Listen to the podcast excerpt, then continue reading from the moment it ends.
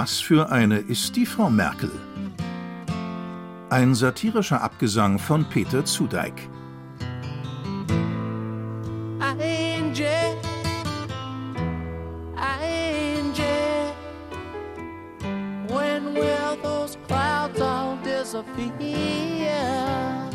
Angie, Angie, wann werden diese dunklen Wolken verschwinden? Angie, wohin soll uns das alles führen? Wer immer auf die Idee gekommen ist, diesen Song zum Kampagnenhit von Angela Merkels frühen Wahlkämpfen zu machen, muss ein besonders hellsichtiger Mensch gewesen sein. Ja, sicher, anfangs klang das unglaublich albern, denn erstens ist dieses melancholische Lied nicht unbedingt der Brüller bei Wahlveranstaltungen und zweitens bleibt unerfindlich, wie jemand wie Angela Merkel zu dem Kosenamen Angie kommt. Mit Rock'n'Roll kann das nichts zu tun haben. Es gibt kaum einen konsequenteren Gegenentwurf zu diesem Image als Angela Merkel. Möglicherweise sind Leute auf Angie gekommen, die statt Angela Angela sagen. Die nennen ihre Töchter auch Chantal und Carmen und Solveig.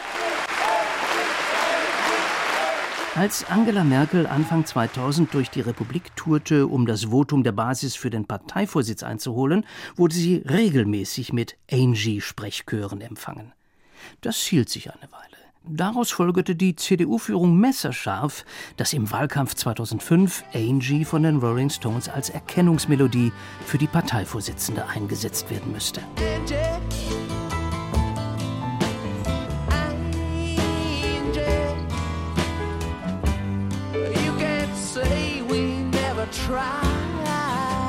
Aber was sagt das alles über unsere über alles geliebte Regentin? Nichts. Das ist ja das Problem. Man weiß so wenig, vor allem über die, die uns regieren. Da zerbricht man sich den Kopf. Was für eine ist wohl die Frau Merkel? Ganz ehrlich, man weiß es nicht so genau. Und das ist doch einigermaßen erstaunlich bei einer Frau, die seit 16 Jahren Bundeskanzlerin ist und seit 31 Jahren ganz oben in der Politik mitmischt. Ja gut, über ihr Privatleben weiß man so einiges, nämlich, dass alle eisern darüber schweigen, die daran teilhaben. Die beneidenswerten Menschen zum Beispiel, die mit der Frau Merkel und ihrem Gemahl jedes Jahr Silvester feiern. Oder die wenigen Auserwählten, die Wochenends in die Datsche in der Uckermark zum Essen eingeladen werden. Was wir wissen dürfen, teilt die Regentin höchst selbst mit, meistens in Postillen und Reklameblättchen und Werbespots und Interviews zu Wahlkampfzeiten, also dann, wenn's unbedingt menscheln muss. Da erfährt man dann, dass die Kanzlerin für Deutschland alles Mögliche ist, nur keine Politikerin. Sie spielt Mensch, ärgere dich nicht, jubelt im Fußballstadion, guckt glücklich auf die Ostsee, spricht mit Rentnern und strahlt und strahlt und strahlt. Mal im roten Jäckchen, mal im blauen Jäckchen, mal in orange, mal in grün, aber immer glücklich. Wer sie wählen soll, erfährt, dass sie ihre Arbeit mag und dass Kinder die Zukunft unseres Landes sind.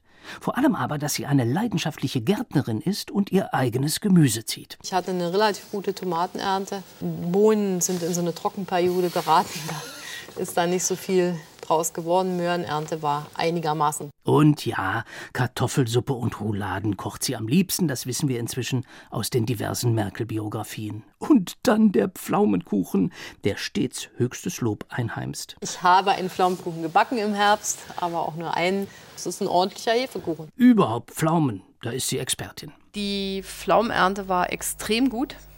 Und äh, die Zahl der Maden in den Pflaumen hielt sich auch in Grenzen. Das war ein gutes Pflaumenjahr. Dass der Kanzlerin Gatte nicht über die Koch- und Backkünste der Chefin meckert, versteht sich irgendwie von selbst. Obwohl, so ganz stimmt das auch nicht. Mein Mann beschwert sich selten, sagt die Kanzlerin, aber manchmal eben doch, nämlich beim Kuchen. Da sind ihm immer zu wenig Streusel, spricht die Kanzlerin und fügt hinzu, er ist halt Konditorensohn.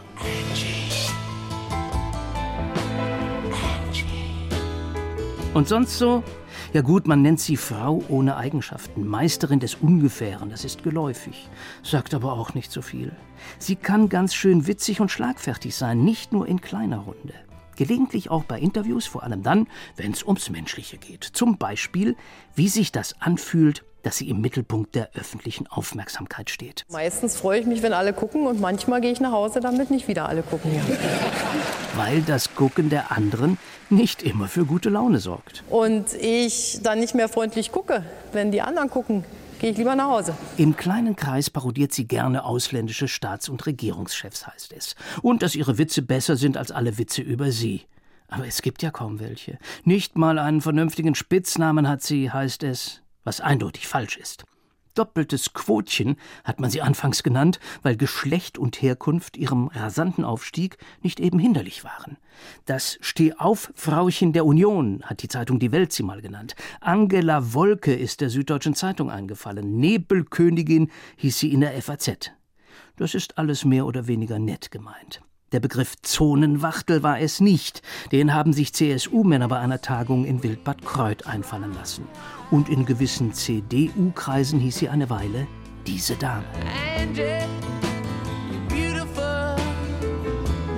Als sie eine Weile Kanzlerin war, wurde Angie von Mutti abgelöst. Weniger als Angie-Ersatz, sondern eher als Fortsetzung des zweifelhaften Ehrentitels Mädchen, den Angela Merkel vor allem von Unionsveteranen verpasst bekommen hatte. Er war Ausdruck jener alte Herrenjovialität, die an Frauen vorzugsweise altbackenes jung und frisch findet und dann von Mädel oder Mädchen redet.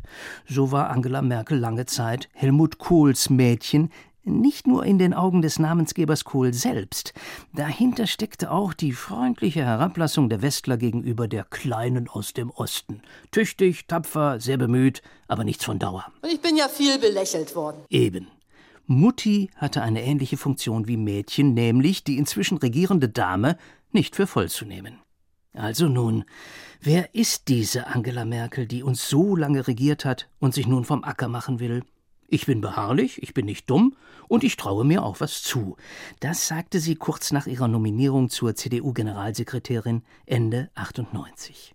Nüchtern, pragmatisch, solide, analytisch, hart, zäh, ausdauernd. Das sind die Eigenschaften, die andere ihr attestieren. Aufrecht, wacker, integer, loyal wird sie auch gerne genannt, wobei nicht immer klar ist, ob sowas als Kompliment gelten soll. Wer sie nicht mag, nennt sie bieder, hölzern, spröde, verkrampft. Und irgendwie trifft alles in gewisser Weise zu. Kohls Mädchen war sie nicht nur, weil der vormalige Bundeskanzler in seiner Bräsigkeit sie tatsächlich so nannte, sondern weil sie sich auch so aufführte. Deshalb, liebe Freunde, möchte ich in dieser Stunde, und lassen Sie es mich auch ein bisschen persönlich sagen, auch der CDU etwas von der Heimat zurückgeben, die ich 1990 politisch sehr schnell in ihr gefunden habe. In dieser Stunde persönlich politische Heimat, das ist die Sprache Helmut Kohls. So was hier auch. Es gibt nur eine Mitte in Deutschland und dies ist bei der CDU. Dort hat sie ihr Zuhause. Wie Helmut Kohl ist Angela Merkel eine Meisterin der Gemeinplätze. Ehrlichkeit schafft Gerechtigkeit. Das ist so sinnfrei, dass man nicht mal widersprechen mag. Offenheit schafft letztlich dann auch Wohlstand. Was auch immer das heißen soll. Oder das hier. Verlässlichkeit bringt schließlich Freiheit. Das ist Parteitagsrhetorik, gestanzte Feierlichkeit, die Angela Merkel sich bemerkenswert schnell aneignete. Zugegeben, Helmut Kohl war ein anderes Kaliber. Da kommt die Merkel nicht ganz ran. Wir haben ja eben die Autobahnbrücke eingeweiht. Sie wird dazu beitragen, dass die Menschen leichter und schneller zustande kommen. Um zu solchen Sprachhöchstleistungen fähig zu sein, braucht man neben der Erfahrung von 16 Jahren Kanzlerschaft sicher auch die Ruhe und Gelassenheit, die aus der pfälzischen Herkunft wächst. Da, wo ich herkomme, mussten die Slawen kommen um uns erstmal zu kultivieren. Sowas bleibt ja nicht ohne Folgen. Weshalb die Regentin auch ein, sagen wir mal, sehr spezielles Verhältnis zur deutschen Sprache hat. Ich möchte immer sagen, aber mir gelingt es nicht jedes Mal, was ich sagen möchte, auch zu sagen. Aber wenn ich das gesagt habe, was ich möchte, dann habe ich gesagt. Was genau, das ist gar nicht so wichtig, denn irgendwie verstehen wir ja, was sie sagen will. Wie schnell ethnische Auseinandersetzungen auch heute noch zu Instabilität und Krieg, äh, Frieden führen, Krieg führen konnten. Krieg und Frieden, Frieden oder Krieg, wer kann das denn heute noch auseinanderhalten? Das wollte sie uns sagen. Und wenn sie nach Worten ringt, vor allem nach Fremdworten, dann verstehen wir sie am allerbesten. Geht uns doch schließlich auch so. Wir haben heute, ähm, äh, wir haben heute nochmal an dem Text ähm, ähm, ähm etwas äh, modifiziert. Uff, da ist es raus. Schweißnass sinkt der Hörer in den Sessel zurück. Wieder mal geschafft. Was freilich nicht immer gelingt. Ja, das ist wie bei Sommer und Winter. Ähm, es gibt Leute, die sind dann, wenn der Sommer beginnt, gleich traurig, weil sie wissen, von nun an ist die Zeit der Sonnenscheindauer wieder jeden Tag kürzer, so bin ich nicht. Keineswegs. Und nach längerem Nachdenken über den tieferen Sinn eines solchen Satzes fällt es uns wie Schuppen aus den Haaren. Es muss nicht immer einen Sinn haben, was die Regentin spricht. Ich habe gesagt, ich sage das einfach mal. Einfach um der deutschen Sprache einen Schub zu geben. Oder einen Schubs. Um rein sprachlich zu neuen Ufern aufzubrechen, auszubrechen aus dem Käfig des Immergleichen.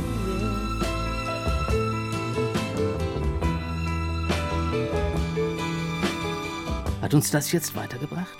Wissen wir, was für eine die Frau Merkel ist? Sie hat keinen Plan, sagen die, die sie nicht mögen. Kein Projekt, keine Grundsätze, keine Strategie, also irgendwie überhaupt nichts. Von wegen. Nehmen wir die grassierende Sorge vor dem Islam. Der will Frau Merkel durch Pflege christlicher Traditionen begegnen. Konkret empfiehlt sie, christliche Weihnachtslieder gnadenlos gegen Islam und Islamismus einzusetzen und dieses Instrument nicht den vermeintlichen Rettern des Abendlandes zu überlassen. Man muss ja nun wirklich nicht irgendwo hingehen von AfD bis Pegida, um Weihnachtslieder christliche singen zu dürfen. Wer von der CDU zu AfD oder Pegida läuft, tut das ja bekanntlich wegen der Weihnachtslieder. Das darf nicht sein. Das Problem? Aber wie viele von uns tun denn das noch auf ihren Weihnachtsfeiern in den Kreisverbänden?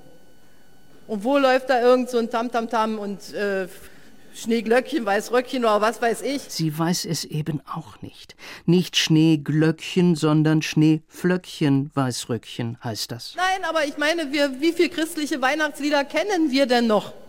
Und wie viel bringen wir denn unseren Kindern und Enkeln bei? Da muss man eben mal ein paar Liederzettel kopieren und einen, der noch Blockflöte spielen kann oder so, mal bitten. Ja, ich meine das ganz ehrlich. Sonst geht uns ein Stück Heimat verloren.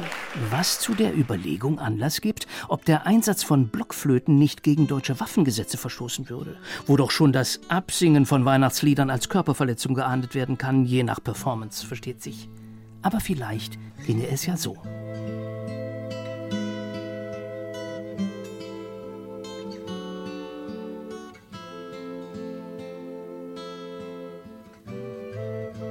Stairway to Heaven ist zwar kein Weihnachtslied, wäre aber rein blockflötentechnisch schon mal ein Anfang.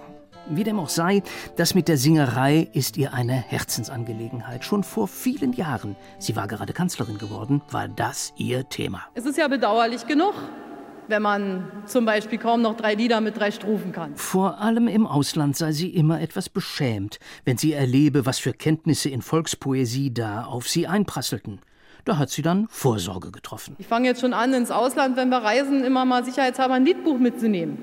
Weil es kommt öfter vor, man soll mal ein deutsches Volkslied singen und dann wissen sie nicht, ob nach der ersten Strophe noch alle zusammen singen können. Wir müssen uns das wohl so vorstellen. Frau Angela reist mit diplomatischem Tross und Wirtschaftsdelegation und journalistischer Entourage nach China.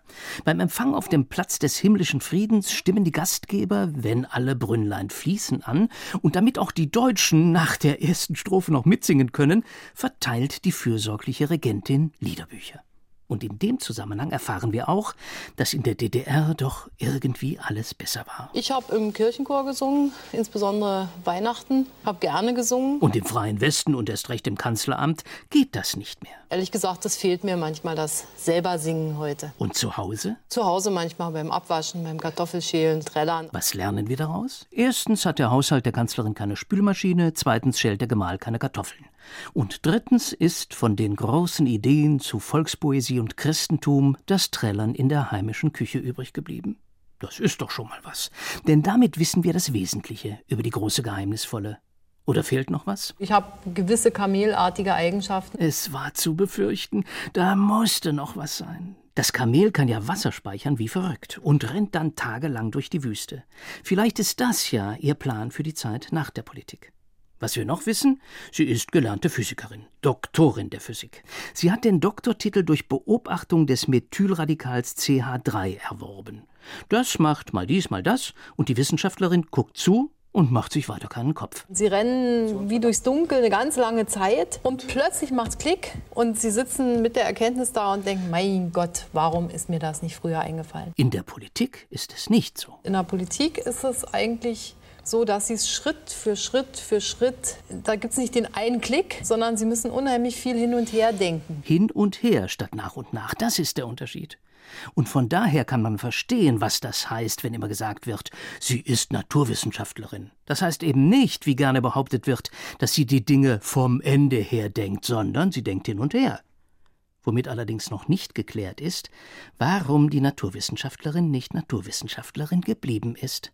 Um das herauszukriegen, muss man ganz tief in ihrer Vergangenheit graben. Irgendwie fing das nämlich schon in der Schule an. Wenn ich im Betragen eine Eins bekommen habe, habe ich immer von meinen Eltern in den ersten Klassen noch eine Mark gekriegt. Nur kann sie da nicht allzu viel kassiert haben. Es fiel mir auch schwer, ich war sehr schwarzhaft. Und das ist die Antwort auf die Frage, warum Angela Merkel aus der Physik in die Politik gegangen ist, vom Methylradikal zu Helmut Kohl wegen ihrer Schwatzhaftigkeit. Wenn ich unter was gelitten habe in meinem Physikberuf, da war es die Tatsache, dass ich so wenig sprechen konnte. Sodass ich also manchmal den Eindruck habe, ich spreche un unglaublich viel, auch unglaublich gerne. Das ist das ganze Drama. Jahrelang sitzt sie und denkt und denkt über winzige Molekülschnipsel nach und dann landet sie unversehens in der Politik und hat ganz andere Probleme. Wir stehen also im Grunde vor einer Aufgabe, die mindestens die Quadratur des Kreises ist wenn ich ähm, die Kugelmachung des Würfels. Kugelmachung des Würfels. Das passiert, wenn eine Physikerin in die Politik geht. Nun fragt man sich natürlich, wie es kommen kann, dass eine Frau, die Wörter wie Kugelmachung kennt, am Ende dann doch gescheitert ist. Wie es kommen konnte, dass sie das Handtuch warf. Zuerst als Parteivorsitzende. Sie wusste die Partei nicht mehr hinter sich, hieß es. Zu abgehoben sei sie geworden, zu eigensinnig in ihren Entscheidungen und irgendwie unbelehrbar. Ich kann nicht erkennen, was wir ähm, jetzt anders machen müssten. Ich habe diesen Wahlkampf gut durchdacht. Dieser grandiose Satz nach der Wahlkatastrophe 2017 war für viele das ultimative Signal. Mit der geht es nicht mehr weiter. Wie konnte das nur passieren? Etwa so. Sie ist eine überzeugte, ja radikale Pragmatikerin. Sie probiert was aus, wenn's funktioniert, kommt der nächste kleine Schritt, wenn nicht, geht's in die andere Richtung. Ihr Credo? Diskutieren, beleuchten und dann zu einer Entscheidung kommen und wir sind damit gut gefahren. Also nicht so wie Ihr Vorgänger Gerhard Schröder. Ich habe meinen Stil, wohin das Basta führt, das hat man ja auch gesehen. Kein Basta, kein Machtwort. Wer von mir ein Machtwort erwartet, den muss ich auch enttäuschen. Ursula von der Leyen kann das bestätigen. Ich habe oft Verhandlungen mit Männern erlebt, wo sie ihre Macht durchsetzen, indem sie laut und sozusagen überrollend äh, dann auch ihre Position durchsetzen. Diese Körpersprache oder Stimmverhalten nutzt Frau Merkel niemals. Sie bleibt nur standhaft. Wie auch immer, ihr zurückhaltender Regierungsstil ist geradezu sprichwörtlich. Zu Beginn ihrer Regierungszeit allerdings ließ sie das geneigte Publikum mal kurz aufhorchen. Damit wir mit klaren Verhältnissen im Bundestag und im Bundesrat durchregieren können, meine Damen und Herren. Um dann angesichts der verdutzten Reaktionen schnell zurückzurudern. Mit äh, durchregieren meinte ich, dass man zuhört. Damit war das dann auch geklärt. Sie hat einmal versucht, ihrer Partei eine Richtung vorzugeben, eine Linie zu verorten. Das war 2003 beim Leipziger Parteitag, als sie die CDU auf Marktradikalismus trimmen wollte. Die Sache lief schief. Bei der Bundestagswahl 2005 ging die CDU ordentlich baden. Es reichte gerade noch so für eine große Koalition. Seither hat sie die Nase voll von programmatischen Befreiungsschlägen. Vorgaben einfach so von oben helfen ja keinem voran. Was nun nicht heißt, dass sie einfach immer alles so hat geschehen lassen. Weder in der Partei noch in der Regierung. Nur hat sie beim üblichen öffentlichen Gegacker nicht so gerne mitgemacht. Also meine Methode ist, äh, über ungelegte Eier möglichst wenig zu reden. Das haben auch die regierenden Helmuts immer gerne gesagt. Helmut Schmidt und Helmut Kohl. Schweigen kann auch Stärke in der Politik sein. Aber irgendwann muss man ja mal reden. Und dann? Wenn es ähm, unterschiedliche Meinungen gibt, wird schon auch scharf äh, gesprochen. Scharf sprechen, das ist es doch. Und was heißt das? Ich habe gelernt, in kribbligen Situationen auch zu sagen, wo es lang geht. Und wenn es da nicht lang geht? Da könnte ich richtig Wutanfälle kriegen. Das muss ich Ihnen mal sagen. Das können die bestätigen, die ihr besonders nahe stehen. Als Annegret Kramp-Karrenbauer 2018 die Jamaika-Koalition im Saarland platzen ließ, wurde es ungemütlich. Sie war not amused. Sie war, ja, ziemlich lautstark, äh, sehr sauer. Äh, weil sie, ähm, ich glaube, das in dem Moment nicht nachvollziehen konnte. Und wenn es ganz eng wird, dann wird relativ schnell und manchmal auch ruppig entschieden. Besonders hart traf es Muttis Liebling Norbert Röttgen. Als der die Landtagswahl in Nordrhein-Westfalen vergeigt hatte, war er kurz darauf seinen Job als Bundesumweltminister los. Madame Merkel mag keine Loser.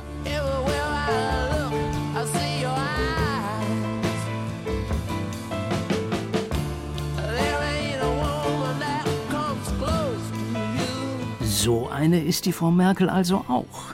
Und wenn man ihren Kritikern glauben will, dann hat sie ausgesprochen Großes bewirkt, nämlich die Sozialdemokratisierung der CDU.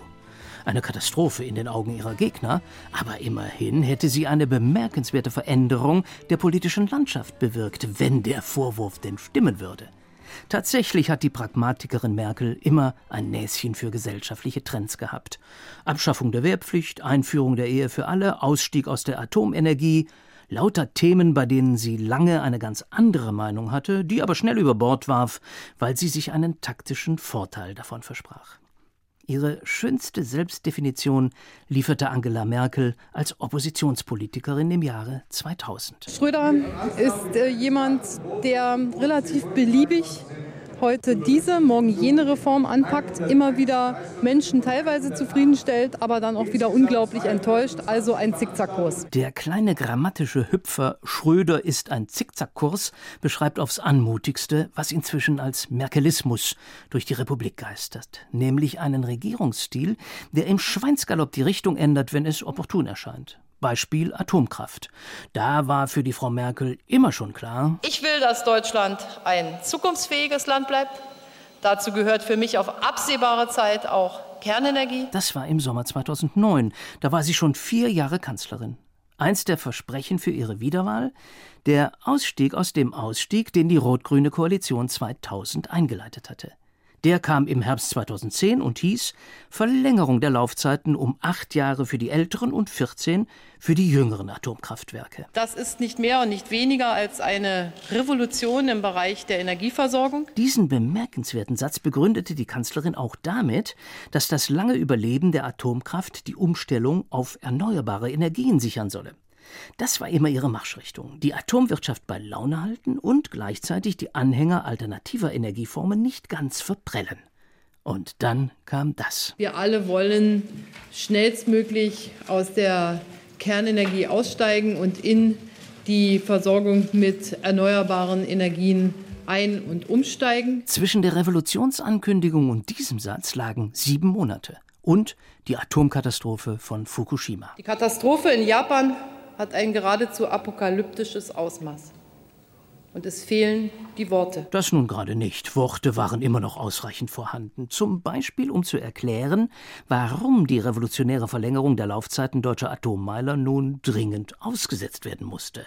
Sozusagen konterrevolutionär. Ich äh, kann heute nicht erkennen, dass unsere Kernkraftwerke nicht sicher sind. Sonst müsste ich ja mit meinem Amtseid sie sofort abschalten. Das wäre ja ganz äh, fatal, wenn ich einfach erklären würde, die sind nicht sicher. Unsere Kernkraftwerke sind nach Maßgabe dessen, was wir wissen, sicher. Und äh, dennoch müssen wir jetzt gucken, was erfahren wir von Japan? Was sagt uns das? Abgesehen von der bemerkenswerten Vorstellung, dass man ein Kraftwerk mit einem Amtseid abschalten könnte, war ja durchaus spannend zu erfahren, was wir von Japan lernen können.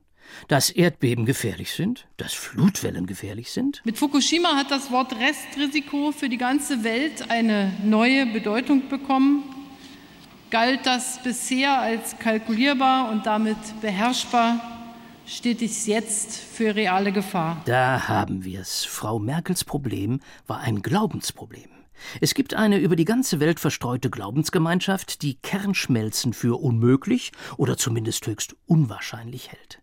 Für die der Unfall in Harrisburg 1979 in den USA kein Argument war und ist, die Katastrophe von Tschernobyl 1985 genauso wenig. Für alle anderen Menschen auf dieser Erde ist die Atomkraft mit Risiken verbunden, die grundsätzlich nicht zu kalkulieren sind. Für diese Einschätzung braucht man weder ein Erdbeben noch einen Tsunami.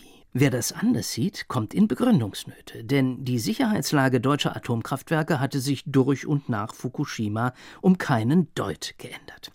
Wohl aber die machtpolitische Perspektive von Angela Merkel und der Union. Denn in den sieben Monaten zwischen der Laufzeitverlängerung und der Ausstiegsankündigung im April 2011, der endgültige Beschluss kam im Juni, lag auch die Wahl eines Grünen zum Ministerpräsidenten von Baden-Württemberg und eine schwere Niederlage der CDU in Bremen, wo die Grünen zweitstärkste Partei nach der SPD geworden waren. Die Wahl zum Berliner Abgeordnetenhaus stand vor der Tür. In den Umfragen lagen die Grünen vorn. Eine Grüne als regierende Bürgermeisterin von Berlin, das raubte der CDU-Führung den Schlaf. Nicht Fukushima war Anlass zum Handeln. Die Katastrophen, auf die Merkel reagierte, waren die von Baden-Württemberg und Bremen. Nicht die deutschen Atommeiler waren gefährdet, sondern ihre Machtbasis in den Ländern. Wie in keinem anderen Fall zeigt sich hier, dass Angela Merkel keine Überzeugungstäterin ist, sondern eine rigorose, manchmal gnadenlose Pragmatikerin. Man hat ihr auch den Namen Laborantin der Macht gegeben.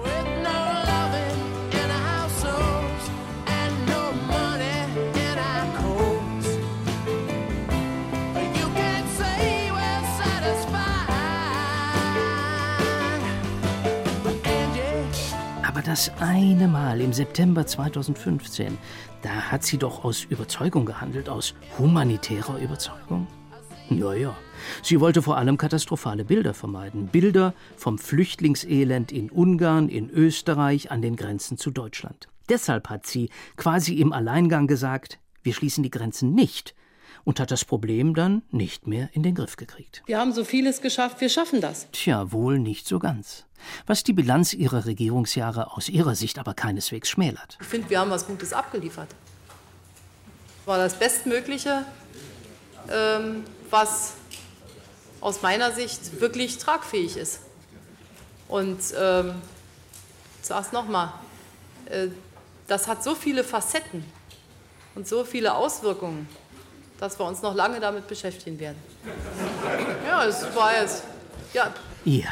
Dem wäre wohl kaum noch etwas hinzuzufügen, außer der wunderschönen Erklärung der Frau Merkel für das, was sie tut und warum. Ich tue nur was, was nicht durch Gesetz, ich tue nur das, was nicht durch Gesetz verboten oder was ich tue nur dann was, wenn es durch Gesetz verboten ist oder nicht. Boah, jetzt habe ich aber ein Problem. Also, fange jetzt nochmal an. Es wird es wird schön für die Satire-Sendung, aber die müssen ja auch mal was davon haben. So ist sie nun auch wieder immer darauf bedacht, dass wir auch was davon haben. Man muss einfach sagen, ich bin so, wie ich bin. Das ist am Ende dann wohl das tiefstschürfende, was man über Frau Angela erfahren kann. Anders gesagt? Sie kennen mich. Siehst du wohl. So eine ist die Frau Merkel. So ungefähr, jedenfalls.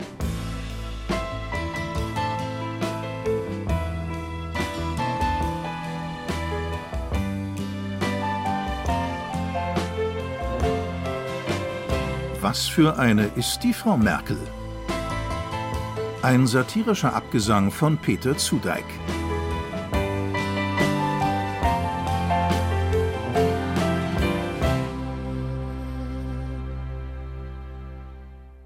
Eine Produktion von Radio Bremen 2021.